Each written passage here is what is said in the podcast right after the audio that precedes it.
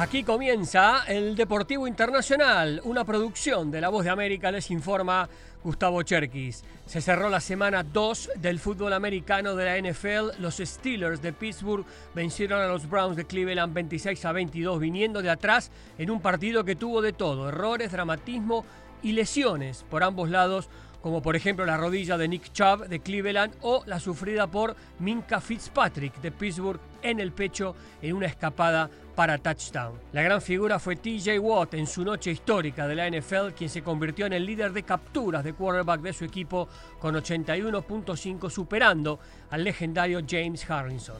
En el otro partido de la jornada de lunes, los Saints de New Orleans vencieron a los Panthers de Carolina por 20 a 17. En béisbol, Adam Wainwright redondeó su ilustre carrera con su triunfo número 200, tras lanzar siete entradas en blanco y permitir solamente cuatro imparables, y luego sus compañeros de los Cardinals hicieron el resto. El equipo de San Luis le ganó 1 a 0 a Milwaukee.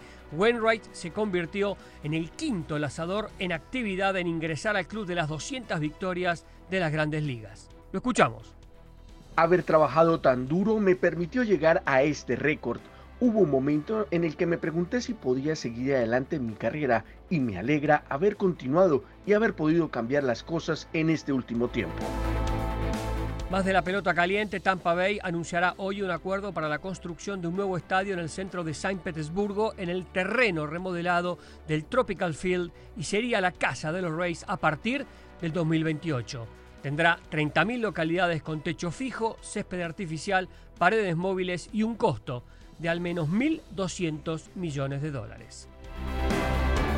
En fútbol arranca hoy la Champions League, el torneo de clubes más codiciado y el más importante del planeta fútbol. Serán ocho partidos los de la jornada de hoy, donde debuta el campeón, Manchester City, frente a la Estrella Roja de Belgrado. Serán 32 equipos ocho grupos, en donde los dos primeros pasarán a octavos de final. Los clubes que lleguen a las semifinales jugarán en Wembley para definir a los dos finalistas a partido único y luego dirimir al campeón allí, en el Teatro de los Sueños. La final se jugará el primero de junio del 2024. Y Cristiano Ronaldo desató una locura en Teherán. Cientos de aficionados esperaron horas en la puerta del hotel para verlo de cerca. Su equipo, el Al Nazar, enfrentará al Persepolis de Teherán por la Liga de Campeones de Asia. La revancha se va a jugar en Riad en el mes de noviembre. Estos partidos han sido posibles tras la restauración de las relaciones diplomáticas entre Irán y Arabia Saudita. Y hasta aquí el Deportivo Internacional, una producción de La Voz de América.